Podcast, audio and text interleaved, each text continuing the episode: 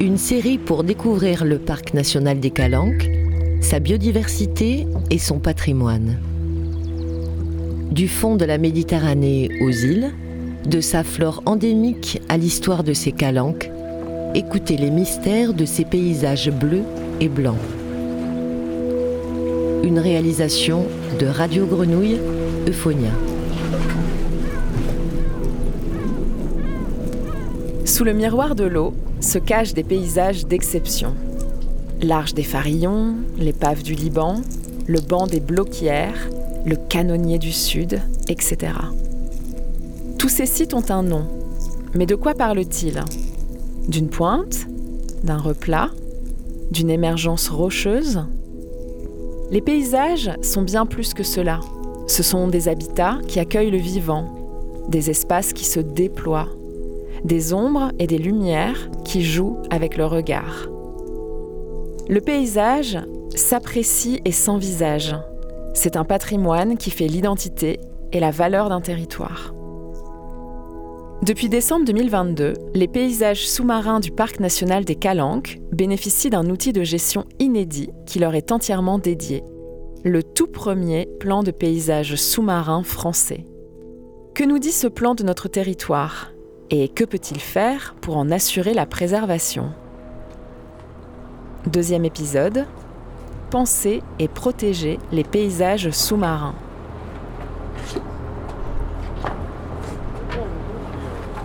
Je m'appelle Pierre Cheveldonnet, je suis chercheur au CNRS en écologie marine. Donc je travaille à la station marine d'Andoum à Marseille. C'est une, très vieille euh, station zoologique qui a presque 150 ans, qui a été fondée euh, par, des, par un, professeur euh, en zoologie qui, qui, avait déjà à cette époque-là la conscience que le milieu marin méritait à la fois d'être étudié à fond et aussi d'être protégé. Il commençait à y avoir les, premières consciences d'une surexploitation du milieu. C'est bon pour toi, Sacha?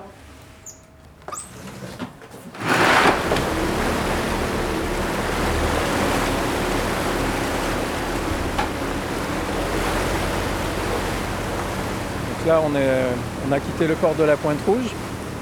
Il ne reste plus que quelques villas, au loin quelques bastides et les, premiers cabanons qui marquent euh, bah, l'arrivée au début du parc des Calanques. Euh, mais bon, on voit toujours la ville, euh, si on se retourne, on voit, que la ville est encore très présente, la métropole.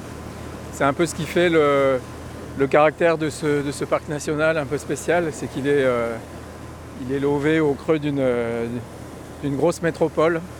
Et ça se traduit également sous l'eau parce que dans la, dans la rade de Marseille, ben, ça fait quand même des, siècles que, que les gens ont malmené l'environnement et euh, ça, se, voit sous l'eau. Là, on va passer euh, par une frontière un petit peu invisible dès qu'on aura passé l'île Maire qui, euh, bah, qui, va nous faire basculer sur la côte des Calanques. Et là, de ce côté-là, ben, il n'y a, plus d'habitation ou quasiment plus d'habitation. Et il n'y a plus d'activités humaines qui se sont accumulées comme elles se sont accumulées à l'intérieur de la rade. Et ça, bah, ça se voit clairement sur l'environnement. Donc il reste des, petits, euh, des petits points noirs, on va dire, euh, parce qu'il y a quand même euh, les égouts de Marseille qui se déversent pas très loin. Il y a eu des rejets industriels qui se sont déversés pas très loin non plus. Mais quand même, en moyenne, quand on passe derrière l'île Maire, le Cap Croisette, on entre vraiment dans un territoire sauvage où les, paysages sous-marins sont encore euh, très préservés et, c'est ce qui fait que, des touristes sous-marins du monde entier viennent, euh, à Marseille. Hein, euh, pour voir ces, paysages un peu spectaculaires.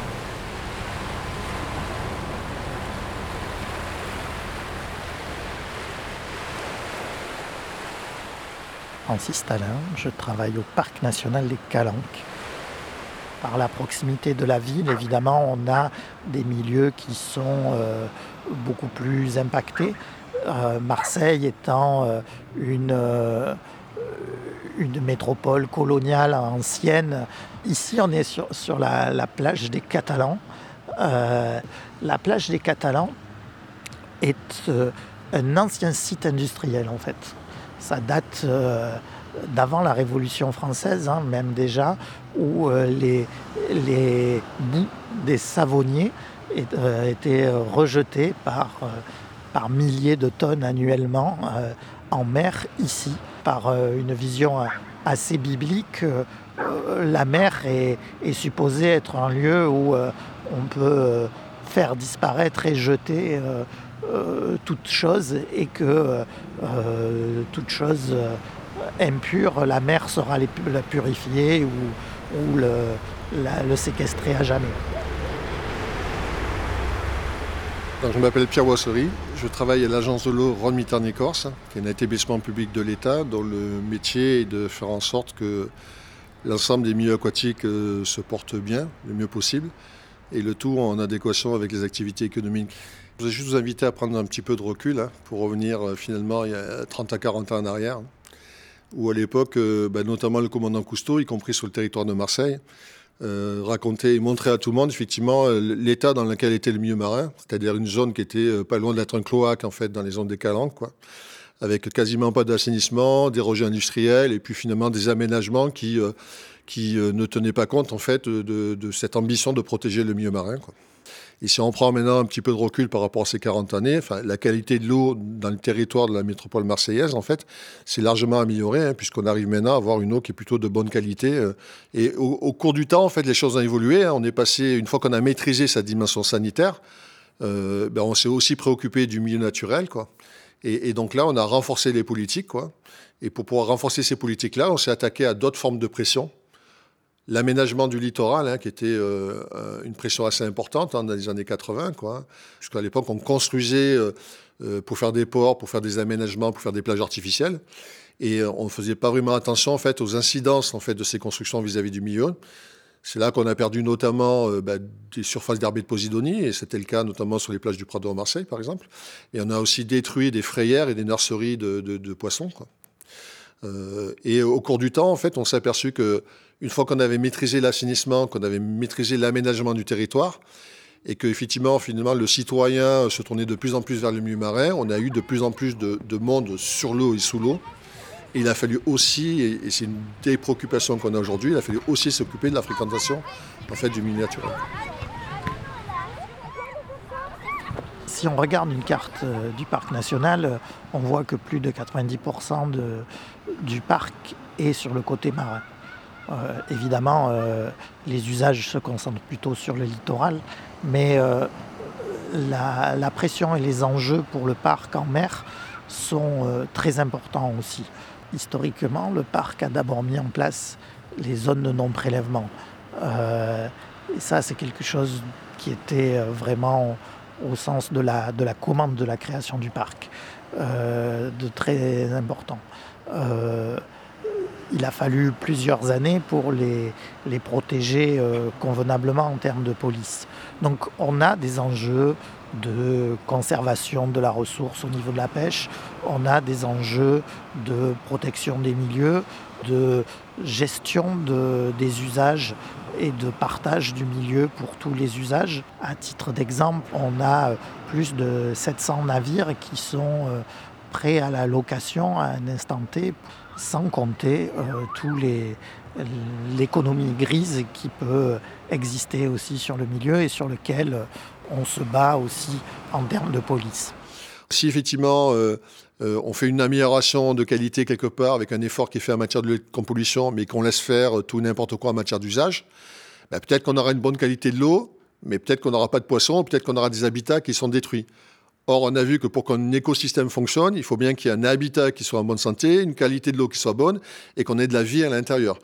Donc, on s'intéresse effectivement maintenant aux vivants, quoi. Donc, euh, à la fois à la présence d'espèces remarquables, mais aussi à faire en sorte que l'écosystème fonctionne correctement, quoi. Et en même temps, si la vie marine s'épanouit, bah, quelque part à un moment donné, la vie économique, s'épanouit aussi. Hein. Donc, euh, que ce soit les activités de plongée, elles sont fréquentes au niveau du parc des Calanques, mais également les activités de pêche, par exemple, on a besoin d'avoir du poisson, et le poisson a besoin d'avoir un habitat qui fonctionne.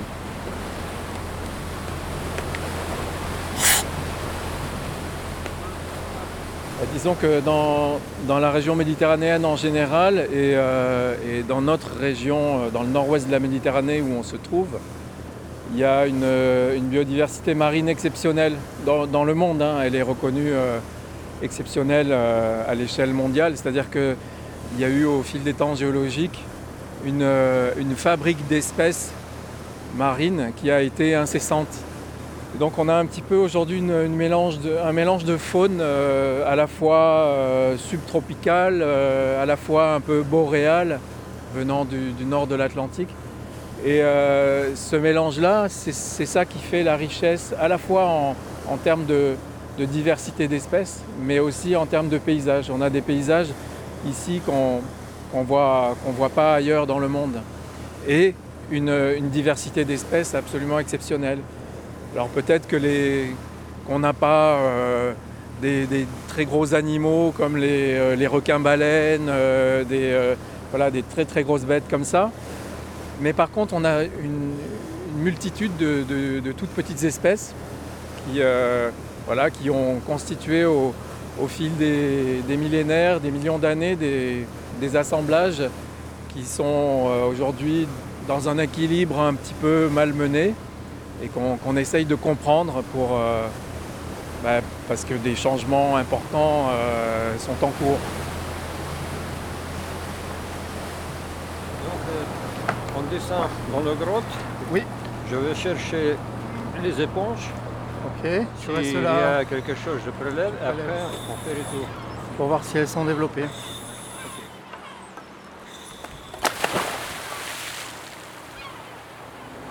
Donc les gorgones rouges, les, les éponges de toilette, on voit encore ouais, tous les cadavres. C'est ça qui constitue le paysage aujourd'hui de, de, de, ces petits fonds. Là. Il, y a, quelques espèces qui ont vraiment euh, beaucoup souffert de, la vague de chaleur de cet été. C'est comme ça jusqu'à 25 mètres, 25-30 mètres. Je me dis que voilà, c'est le, réchauffement climatique qui est en route. L'espèce, pour le moment, elle n'est pas en danger. Elle va, venir recoloniser ces zones-là et puis elle va reprendre un coup de chaleur. Voilà, et petit à petit, cette zone-là ne sera plus vivable pour euh, un certain nombre d'espèces. Les paysages vont être modifiés à, à jamais.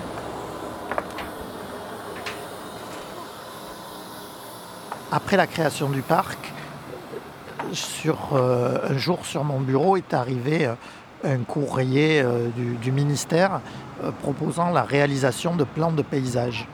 Euh, et je me suis dit que c'était euh, sûrement une très bonne idée de faire un plan de paysage pour le parc de, national des Calanques parce que le projet de territoire avait été un peu mis en sommeil dans la création du parc par rapport à tous les sujets durs, euh, ceux de la réglementation, ceux des limites du parc.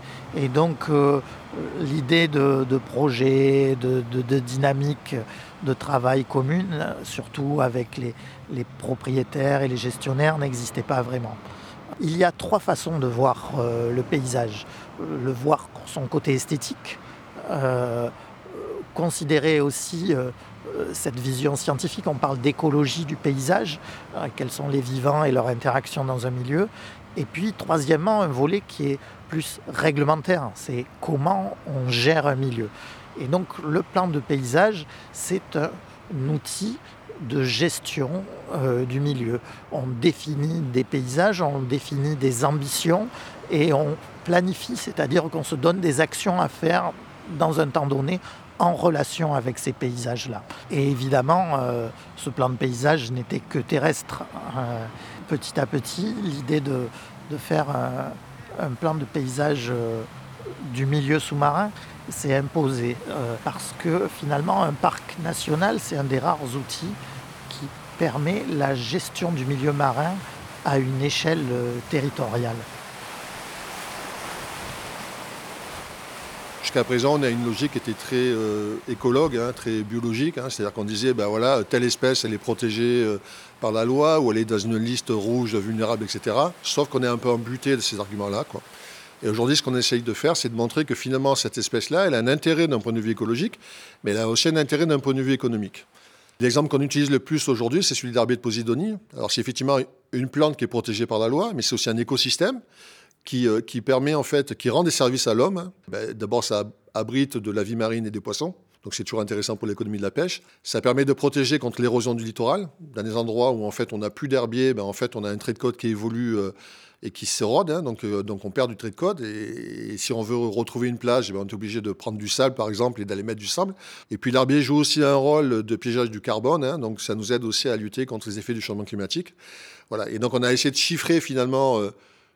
Quel coût économique euh, ce bon herbier en bon état nous permettait d'économiser et, on, se retrouve avec des, valeurs qui sont assez importantes puisqu'on doit être de l'ordre de 600 000 euros par hectare et par an. Donc globalement, si vous n'aimez pas l'herbier pour l'écologie, aimez-le pour l'économie.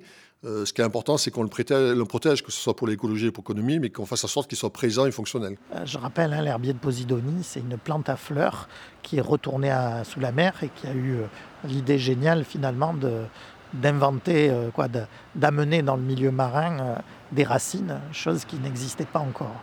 Euh, c'est notre paysage le plus important sous-marin, c'est notre forêt amazonienne, là, juste au bord de chez nous. L'idée de faire un plan de paysage, c'est aussi l'idée de pouvoir faire rencontrer des personnes qui ne se parlent pas.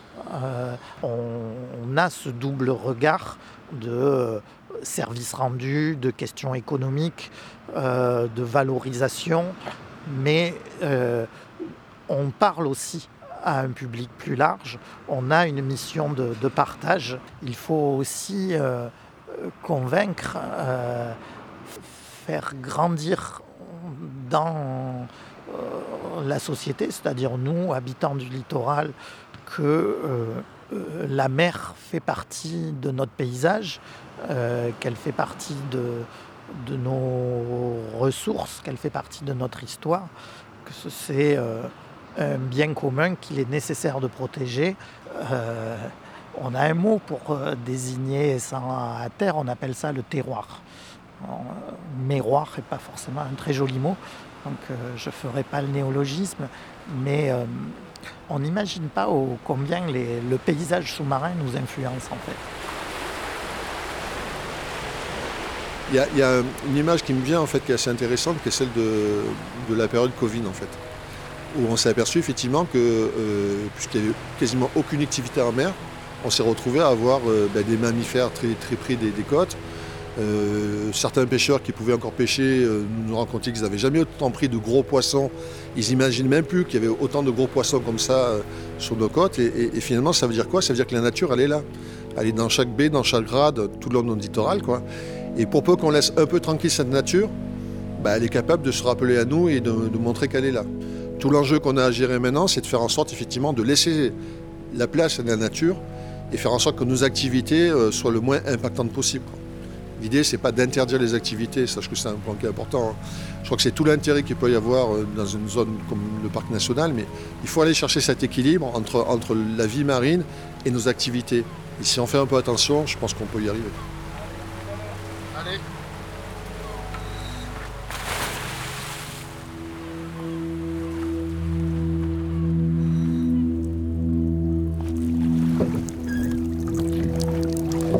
De calcaire et de sel, une série coproduite par Radio Grenouille Euphonia et le Parc national des Calanques. Penser et protéger les paysages sous-marins. Prise de son et montage Emmanuel Housset. Mixage Jean-Baptiste Imbert. Avec les voix de Pierre Chevaldonnet, Francis Talin et Pierre Boisserie.